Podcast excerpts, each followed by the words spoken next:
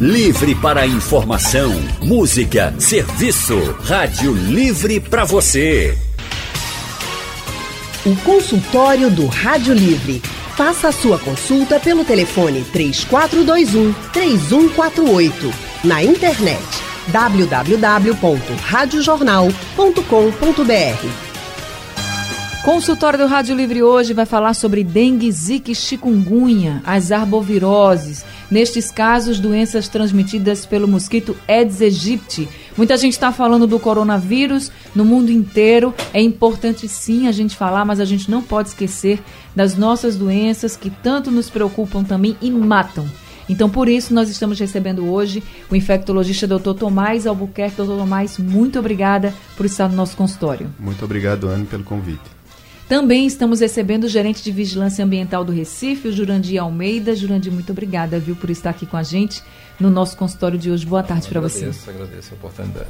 E para você que está nos ouvindo e quer participar com a gente, você pode participar mandando perguntas pelo painel interativo no nosso site, pelo nosso WhatsApp, o número é 991478520, pelo Facebook da Rádio Jornal, ou você pode ligar e falar diretamente com os nossos especialistas. Doutor Tomás, vamos começar falando já sobre esse período em que a gente está vivendo, verão.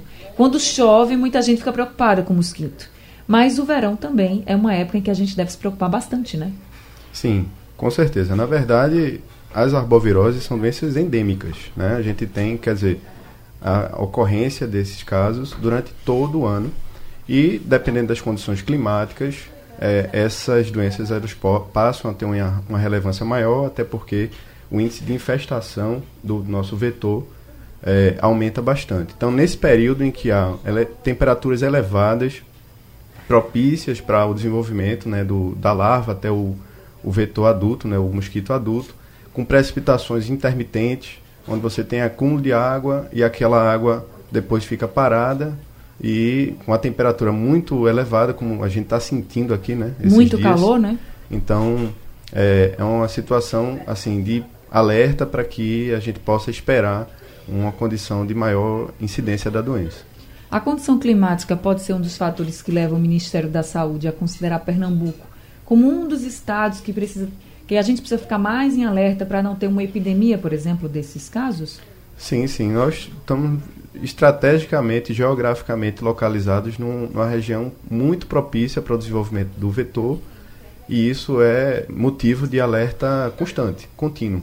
Né? E isso que a gente precisa passar para a população, que o trabalho de controle dos focos é uma coisa que deve fazer parte da rotina diária ou pelo menos semanal das famílias dentro dos seus ambientes é, domiciliares e também de trabalho. Jurandir, não adianta só, por exemplo, eu, tô, eu vamos dizer que eu encontre na minha casa um foco e tinha lá as larvas do mosquito. Não adianta só pegar aquela água que está cheia de larvas e jogar fora. Eu preciso lavar o recipiente bem para poder eliminar aquele foco? Exato. É, é importante a gente conhecer o comportamento biológico né, do, do nosso adversário, no caso aí o mosquito. É, na fase de ovos, né, os ovos são agregados às paredes dos recipientes. Então, deve se esfregar, né? E que desagrega, porque você às vezes você substitui a água, coloca nova água, mas os ovos continuam lá. Então, a eclosão vai acontecer, o ciclo vai, vai se completar. Então, a destinação desses ovos não pode ser na rede de esgoto. Né? Escovou, tem que colocar em areia, em algo cimentado, onde o sol vai ter ação e ele vai se dissecar. Né? Se a gente jogar, por exemplo, numa pia, num tanque, no vaso sanitário, por exemplo, aquela água que estava com os ovos, não vai adiantar de nada. É, a gente está falando do ente biológico, né? É, é, dito que ele gosta de água limpa e parada. Ele prefere água limpa e parada. A gente, com essa atitude, a gente pode estar tá, é, adaptando esse mosquito a uma nova situação, que é uma, uma água mais contaminada. Né? Então, ele vai, pode se adaptar e aí os nossos problemas aumentarem. Nesse mês de férias, você estava falando que tem situações bem comuns e que podem aumentar o número de casos de pessoas infectadas, ou pelo menos a proliferação do mosquito Aedes aegypti, né? Que eu queria que você falasse desses exemplos. É, essa mobilidade de férias, né? As pessoas, é, algumas se deslocam, né? De para outros ambientes, né? Sai da, da cidade para ambientes de praia, para ambiente de campo, e nisso deixam seus ambientes domiciliares, com, às vezes com alguma coisa exposta, né? O reservatório do cachorro pode ficar com água, a bacia sanitária pode ficar levantada, o ralo do banheiro vai ficar com água acumulada e ela vai voltar. E nessa volta ela pode ser surpreendida com uma infestação. Os mosquitos podem estar presentes e desenvolver toda uma reprodução ali. E também para os locais onde eles estão se deslocando. Eles vão para uma casa de praia que provavelmente estava lá sem habitação. E também aí tem que se preocupar com esse mesmo ambiente. Essa preocupação deve ser ao sair do seu domicílio e ao chegar no, próximo, né, no domicílio no destino. No é, destino que foi exato. curtir aí, né? Então, não só no mês de férias, tá, gente? Todos os meses, mas é como a gente está vindo aí do mês de janeiro, muita gente estava de férias, tem carnaval, muita gente também sai das suas casas para curtir em casa de veraneio, enfim, é bom todo mundo ficar atento. Nosso consultório de hoje está falando sobre as arboviroses. Estamos recebendo o médico infectologista Dr. Tomás Albuquerque, também o gerente de vigilância ambiental do Recife, Jurandir Almeida, e pelo painel interativo, Carlos Roberto, da URU no Ibura, diz que já teve chikungunya há quatro anos, doutor Tomás. E ele diz que agora está sentindo as pernas sem forças e pergunta se pode ainda ser feito consequência da chikungunya ou se pode ser uma questão da idade. Bom, é, Carlos, pode ser as duas coisas, principalmente. Né? A gente sabe que a chikungunya é uma arbovirose que tem fases, né? Ela, do ponto de vista clínico, uma fase aguda, caracterizada por febre, dores no corpo e até manchas no corpo também, que tem uma duração em torno de duas semanas, um período subagudo e a cronificação dos sintomas, principalmente articulares, que é uma característica dessa arbovirose que a difere da dengue e da zika, né? E que pode ter uma duração de semanas ou até meses. Em algumas pessoas, isso pode ter uma duração é, para o resto da vida. O que chama atenção e que a gente observa é que a própria chikungunya ela pode servir como um, a, a infecção servir como um gatilho para a ativação de alguma doença reumatológica subjacente que ela se manifesta e aí é, a necessidade de é, tratamento prolongado para esses sintomas que a gente não sabe dizer se são só da chikungunya ou já são se confundem com outras doenças reumatológicas que foram ativadas pela infecção. Eu fico até assustada quando diz que você pode ter né, as consequências da chikungunya para o resto da vida, dependendo da pessoa. Muita gente sofre com as dores e com os incômodos da chikungunya. Agora eu vou dizer para vocês aqui alguns dados desse período de final de ano e começo de ano de Pernambuco. A Secretaria de Saúde informou que entre os dias 29 de dezembro de 2019 a 25 de janeiro de 2020, os números de dengue caíram 51,3% quando comparado a esse mesmo período de 2019. Os de chikungunya caíram 53,2% e o de zika 71,2%.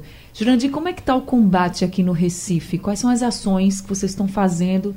Nesse momento a gente está chegando aí carnaval também, muita gente ainda está nessa questão das festas, precisa conscientizar as pessoas. O que, é que vocês estão fazendo nesse momento para conscientizar, para alertar e combater mesmo o Aedes aegypti?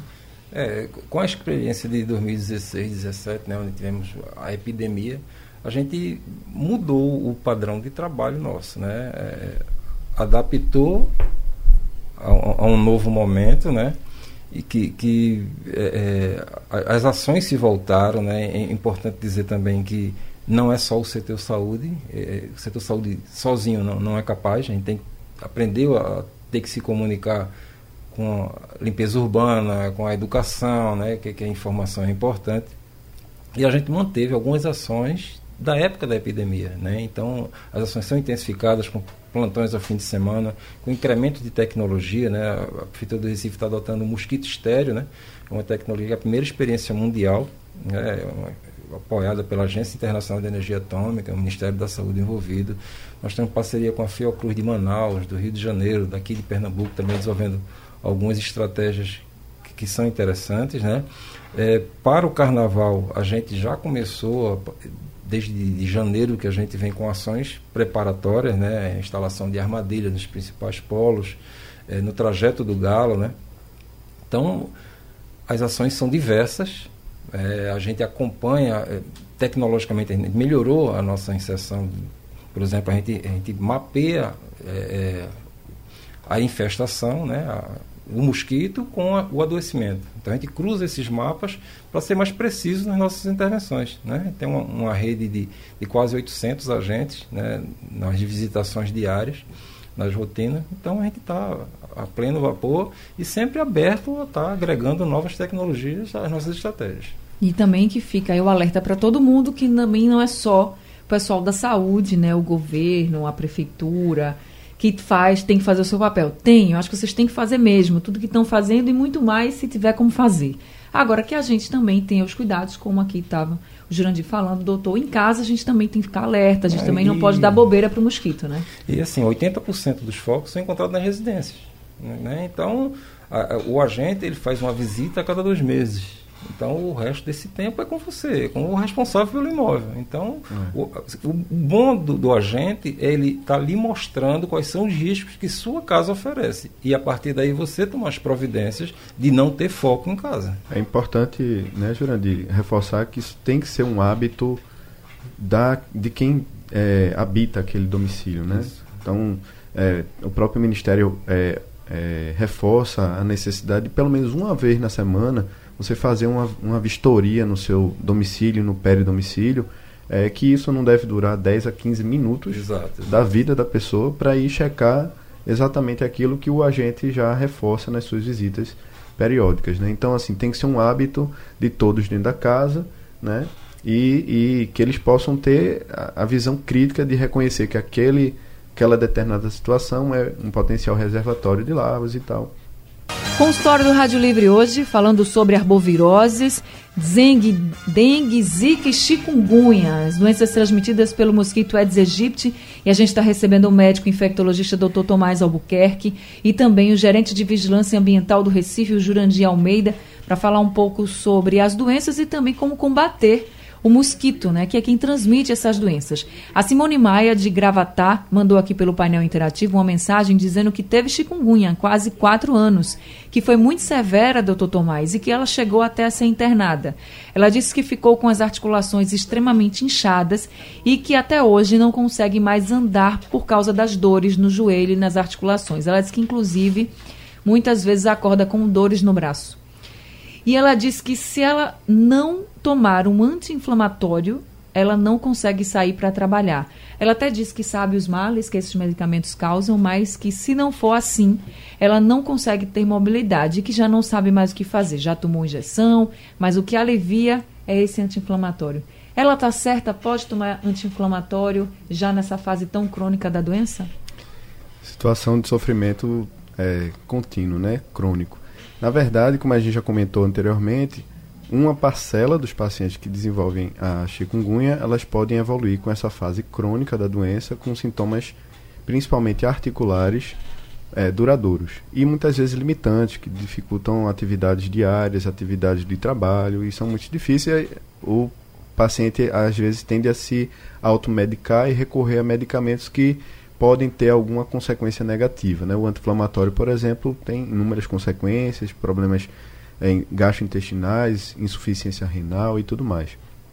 O que é importante lembrar, salientar é que nessas fases crônicas da doença, não são mais esses medicamentos anti-inflamatórios e analgésicos comuns que devem ser a base do tratamento.